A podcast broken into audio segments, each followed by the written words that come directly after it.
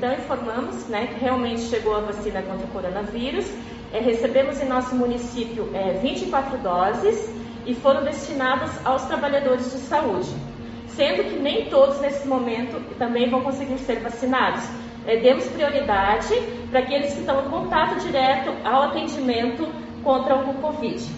Também é, esclarecemos que assim que chegar novas doses, avisaremos através do Facebook, da página da Prefeitura, que quando os, as outras pessoas que serão contempladas poderão procurar.